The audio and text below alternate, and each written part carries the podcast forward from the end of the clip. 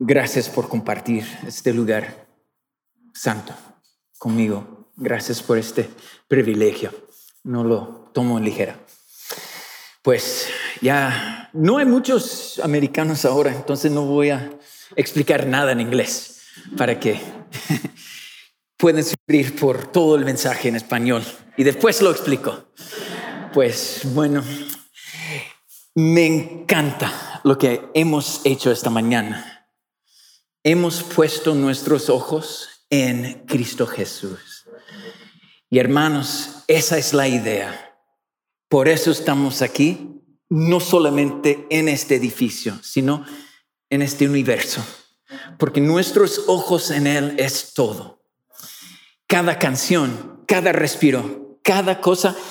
Y yo creo cada página de este gran libro que Juan Wesley dijo, un libro que Dios nos dio para expresarse. Señor, dame este libro. Y esta mañana estamos aquí para ver otra vez la grandeza de Jesucristo en un texto que casi todos pierden. Y yo quiero comprobarles que es un texto que enseña la gloria de Cristo en vez de lo tradicional que siempre hemos visto. Entonces tengo un poco de trabajo que hacer porque necesito convencerles. Entonces esta mañana vamos al libro de Marcos, San Marcos capítulo 12.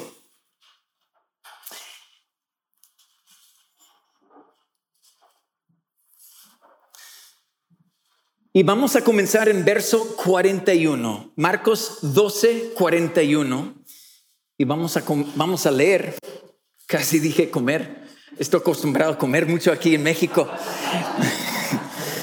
vamos a leer de, de este verso 41 a 44. Dice lo siguiente, estando Jesús sentado delante del arca de la ofrenda, miraba cómo el pueblo echaba dinero en el arca y muchos ricos echaban mucho. Y vino una viuda pobre y echó dos blancas, o sea, un cuadrante. Entonces llamando a sus discípulos les dijo, de cierto os digo que esta viuda pobre echó más que todos los que han echado en el arca. Porque todos han echado de lo que les sobra, pero esta de su pobreza echó todo lo que tenía todo su sustento. Vamos a orar. Señor, déjanos una vez más ver tu majestad. Espíritu Santo, háblanos ahora para que veamos más de ti. En el nombre de Jesús. Amén. Amén. Me imagino que están preguntando cómo nos va a mostrar la grandeza de Cristo en este texto. Porque es un texto, en lo tradicional es predicar de la importancia de dar, sobre todo dar a la iglesia o la ofrenda para el edificio. Tradicionalmente nosotros siempre utilizamos este texto para enseñar una cosa que yo pienso que no enseña. Entonces yo quiero mostrarles y convencerles que así es. Ahora, Cristo repita algo muy importante al final del texto. Dice, de su pobreza echó todo y otra vez repita, echó todo. Entonces tenemos esta mujer pobre, es una mujer pobre que echa todo en que en un arca para el templo. Es un, es una oportunidad para dar al, al templo para que ellos levanten más recursos para su edificio. Y ella ha dado todo. Ahora, la parte que nos olvidamos es el verso antes. Ahora, en toda la Biblia, contexto es rey, ¿verdad? Me imagino que su pastor muchas veces les ha enseñado que el contexto, tenemos que ver todo el contexto, cuál es la intención del autor, cuáles son sus métodos para enseñar, ¿verdad? Y esta mañana vamos a ver el método de Marco es siempre utilizar, a mí me gusta decir sándwiches. Ahora, puedo decir ya, ya, ya Ah, estructuras quiásticas, pero a mí me gusta sándwich mejor. Anoche comimos tortilla, carne con tortilla. Así enseña Marcos también. Él enseña, su tortilla es la mujer pobre, la carne y otra mujer pobre. Mujer pobre, carne, mujer pobre. Así nosotros podemos entender su intención. ¿Qué nos enseña de su gloria? Entonces, en la parte antes, él, Jesús les dice, cuidado con los fariseos, con los líderes, cuidado con ellos, porque ellos devoran, ¿qué? Casas de viudas. Devoran casas de viudas y entran viuda. Ahora, pueden ver el, contexto. Si él está enseñando, Marcos dice, eh, Jesús enseña, devoran casas de viudas, entra una viuda, llama la atención. Entonces la viuda entra y vamos a ver qué van a hacer los fariseos con ella. La dejan. Pero es un poco ominoso porque cuando Marcos dice, Cristo entra en el templo y se sienta, nos recuerda de capítulo 11, el capítulo anterior, Jesús entra en la ciudad y ¿qué hace? Entra en el templo. ¿Y qué hizo? Oh, un desastre. Ya volcando mesas, echando fuera cambistas. Entonces hizo un desastre en el templo, su lugar principal, el lugar más santo, el lugar más religioso para ellos. Cristo está haciendo desorden de esta casa. Y en este texto Jesús entra otra vez y se sienta. Ahora puede escuchar la música de John Williams. sí, suena, ¿verdad? Entonces Jesús entra, se sienta. ¿Qué va a hacer esta vez? Pero esta vez observa nomás. Y tiene una enseñanza importante para sus discípulos. Y les dice, ella ha dado todo para que, ya les dije en el capítulo anterior, una cueva de ladrones. Es una cueva de ladrones y ella ha dado todo. ¿Por qué? Porque los líderes les hizo, le hizo hacer. Entonces vamos a ver, el arca de la ofrenda es para el templo o, en otras palabras, el arca de la ofrenda es para la cueva de ladrones. Ahora, estamos viendo el contexto, ¿verdad? El contexto, 11, 12, ya hay términos importantes que tenemos que observar.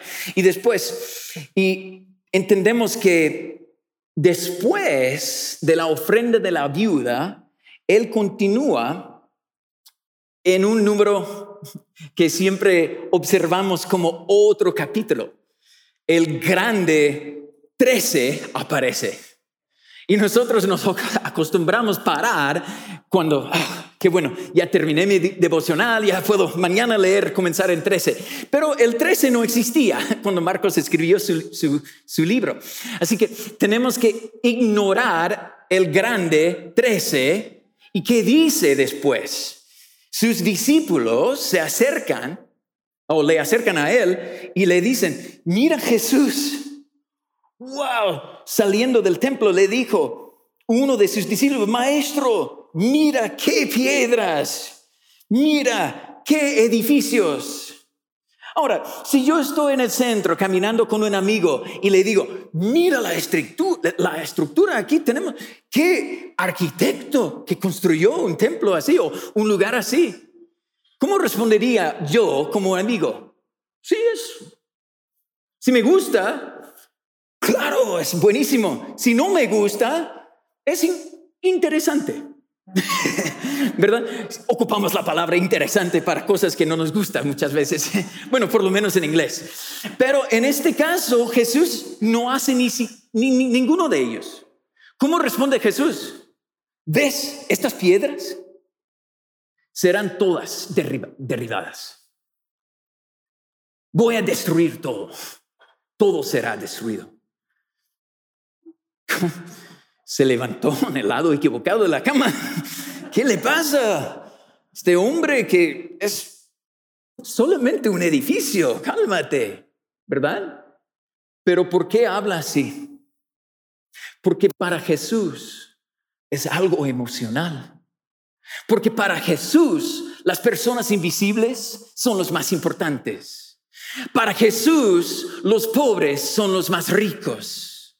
Para Jesús los que tienen fe son los que importan más en su pueblo.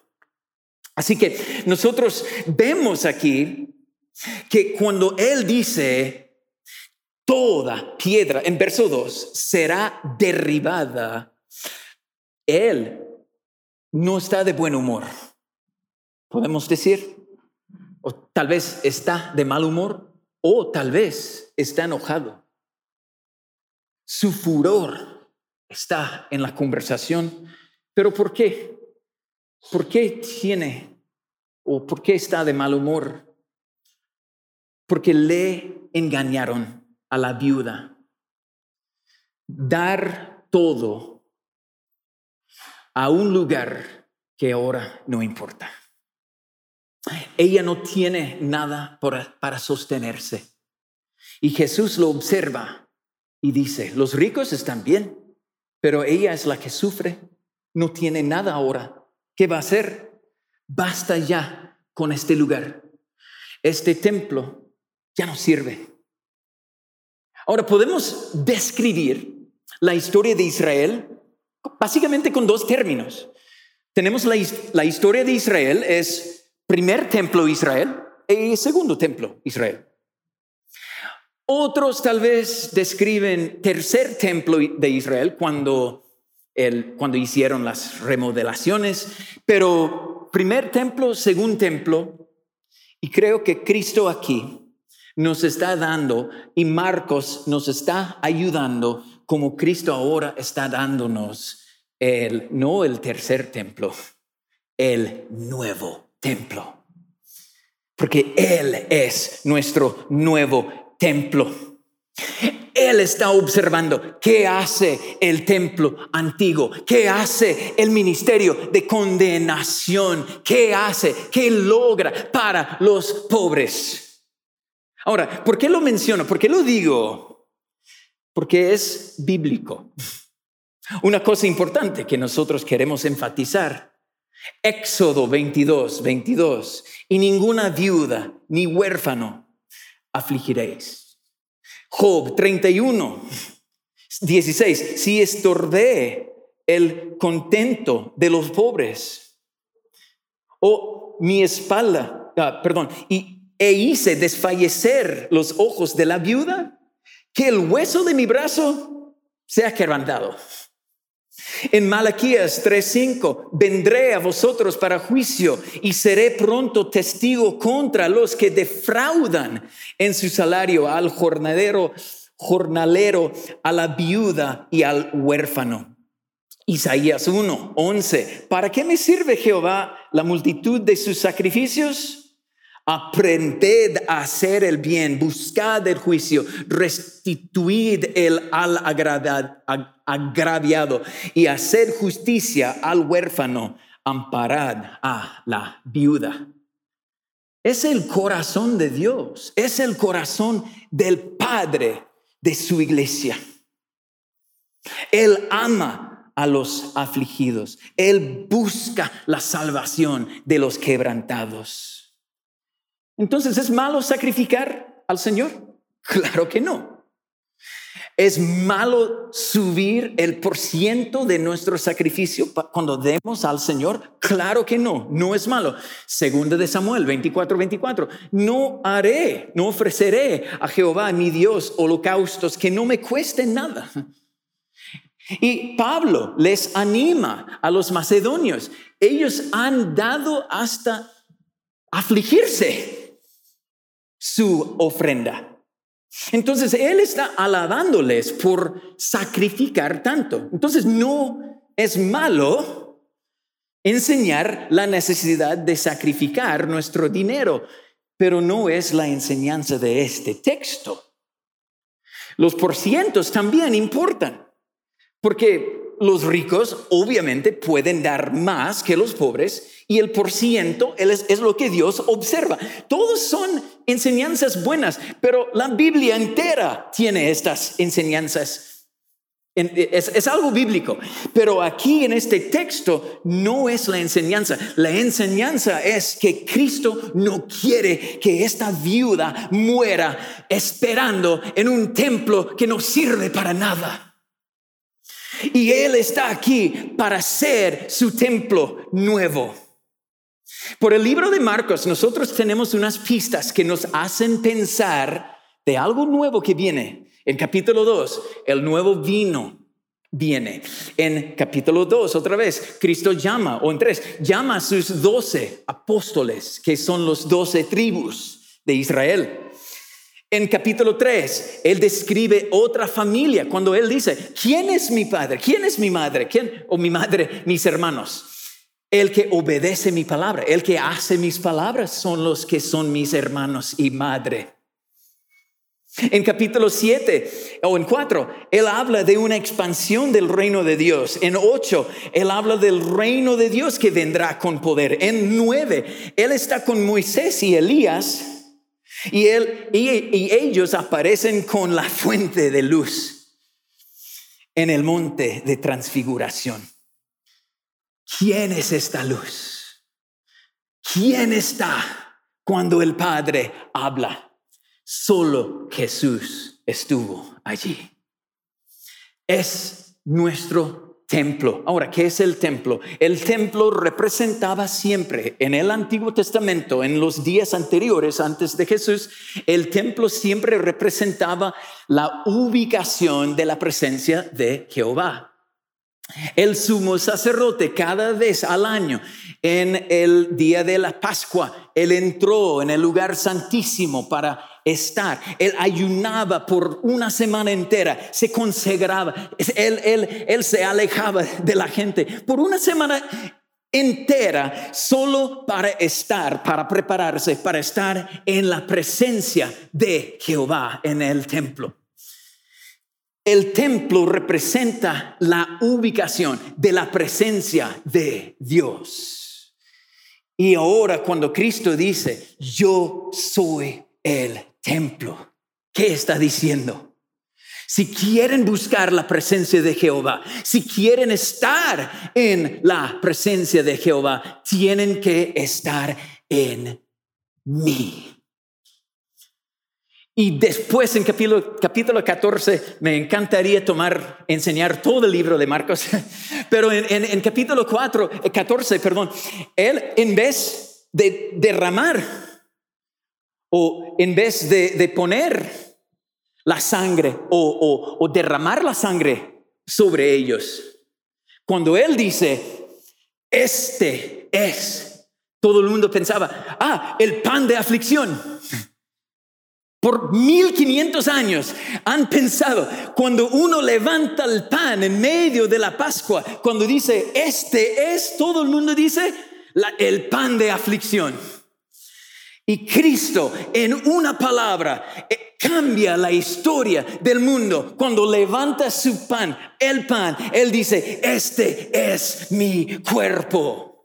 Y ahora, en vez de recibir esparcido la sangre sobre nosotros, Él dice, toma mi sangre, porque ahora Él está en nosotros.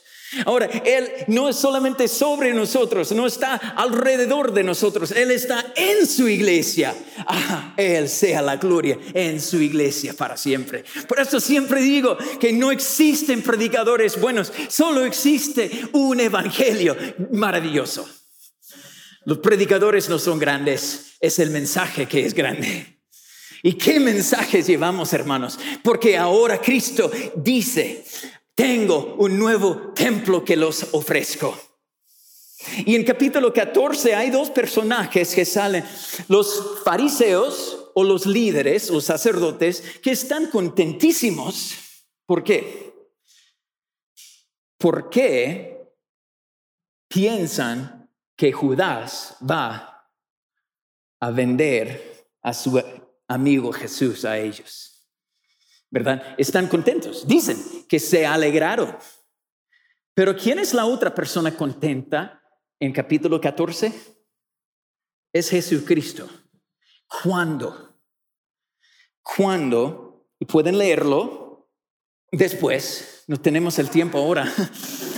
Pero en capítulo 14, Jesús está contento cuando otra mujer pobre entra y ella derrama su mayor tesoro sobre Jesús y derrama su aceite, derrama su bendición sobre Jesús y Jesús se pone contento. No como la otra vez cuando la viuda echó todo, la mujer pobre, Ahora Él dice algo bien interesante. Él dice, los pobres estarán para siempre con ustedes, pero lo que ella ha hecho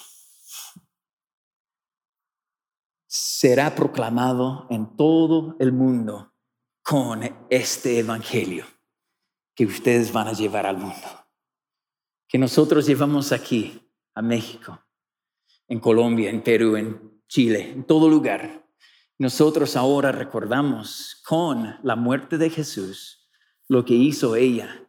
¿Por qué? Porque ella hizo su sacrificio al templo verdadero, a la presencia verdadera de Dios que estuvo allí en medio de ellos y hasta sus discípulos no se dieron cuenta que la presencia de Dios estuvo allí. ¿Cómo sabes? Porque ellos dijeron, qué pérdida, qué pérdida. ¿Por qué no, por qué no hemos vendido este perfume para quién? Para, los pobres. ¿Por qué hay pobres? Porque los sacerdotes robaron del dinero de los pobres. Entonces los pobres están, el problema eres tú. La falta de creer en quién está aquí ahora. El nuevo templo está. Así que, con razón, en Hechos 6, la primera cosa que hacen es, tenemos que hacer una, una colección para las viudas, ¿verdad? En, en, las, en, las epístolas pastorales hay listas, cómo cuidamos a, a las viudas porque están pensando de, bíblicamente. O también en, en, las listas de calificaciones. Hay una lista para los pastores, los, los, presbíteros. Hay listas para ellos. Hay, hay listas para, para los diáconos. Y hay otras listas para viudas. Y nosotros tenemos ya la, el, el, el cambio del propósito del templo. Y los que seguían a Jesús se dan cuenta, es algo universal, es algo increíble que Dios está haciendo en medio de nosotros. Salmos 80, perdón, Salmos 80, 18, 6, Él dice, en mi angustia invoqué a Jehová y clamé a mi Dios y Él oyó mi voz desde donde? desde su templo. ¿Dónde Dios oye nuestro clamor hoy en día? El clamor de los pobres, el clamor de los invisibles, el clamor de los nadas de su templo. ¿Y dónde está su templo ahora? En Cristo Jesús. Él es nuestro pan de vida. Él es nuestro todo. Él, por eso tenemos nuestro amor hacia Él, porque en Él tenemos todo. Él es el templo nuevo que tenemos en Jesús. Y ahora los que devoran las casas de las viudas, por pretexto hacen largas oraciones, buscan los sitios más importantes. ¿Se acuerdan? Entonces, hermano, yo entiendo ahora que Jesús es el templo, pero ¿cómo se aplica? Dentro de esta iglesia tenemos rangos. En el militar hay rangos ya expuestos. Tienes que respetar a él porque tiene tal rango. En la iglesia tenemos la misma cosa, pero es un rango callado. Es que él tiene mucho talento, entonces ya necesitamos respetarla un poquito más que, que el otro. O ella no tiene, no tiene mucho dinero, entonces hay que ignorarla un poco. Pasa. Yo sé que pasa, porque yo sé de lo que es un ser humano. El corazón puede fabricar cualquier tipo de idolatría, hermanos. Y si no nos damos cuenta, si no nos cuidamos bien, vamos a dejar que nos enfriemos un poco y vamos a no observar los no importantes en la iglesia. ¿Quiénes son los olvidados entre nosotros? ¿Quiénes son los invisibles entre nosotros? ¿Quiénes son los no importantes entre nuestra comunidad? Vamos a buscarlos. Vamos a llevar el corazón de Cristo Jesús a ellos siendo el representante del templo verdadero que dice que todos son importantes en los ojos de mi Dios. Y que Dios prohíba que encuentre entre nosotros un espíritu así. Si ustedes están, si usted está peleando, ¿por qué el pastor no me habla? ¿Por qué no me respeta? En la clase de la en la clase me habló mal, ¿por qué? ¿Qué dice Jesús? Un siervo que regresa del campo. Cuando es un siervo fiel, ¿cuál es su respuesta de todo? Es difícil, pero ¿cuál es su respuesta? respuesta? No merezco nada. Ni siquiera palabras bonitas. Ni siquiera, porque dentro de la iglesia, yo sé, yo he estado en una iglesia por muchos años. Bueno, no, no la misma, pero varias iglesias internacionales. Pues no me agradecen. Yo merezco más. Un espíritu así nos entra. Y si no, si no tenemos cuidado, vamos a buscar los sitios más importantes, iguales que ellos. Vamos a buscar las palabras más bonitas como ellos. Es que yo necesito estar en el coro. Yo necesito estar tocando el teclado. No él. Yo toco mejor. Cuidado, hermanos. Cuidado. Prefiero a alguien con un corazón de un siervo que el mejor del mundo en mi teclado, en mi iglesia, hermanos. Porque es el espíritu, hermanos, que Dios observa, no nuestra apariencia por pretexto hacían muchas cosas. Tenemos que cuidarnos de un pretexto falso. Entonces vamos a buscar al Señor, vamos a pedir que Dios quite de nosotros competencias, cosas que nos dividen. Vamos a pedir que Dios nos ayude a servir al máximo posible uno al otro como nos corresponde como buenos siervos, esclavos de su gracia. Gracias Señor por tu mensaje. Gracias Señor porque el énfasis es Jesucristo en cada página de este libro. Gracias Señor porque tenemos en ti nuestra esperanza. Toda clase de bien tenemos en ti y tenemos toda clase de mal fuera de ti. Señor, ayúdanos otra vez contemplar, contemplar y contemplar la grandeza de nuestro Dios. En el nombre de Jesús. Amén.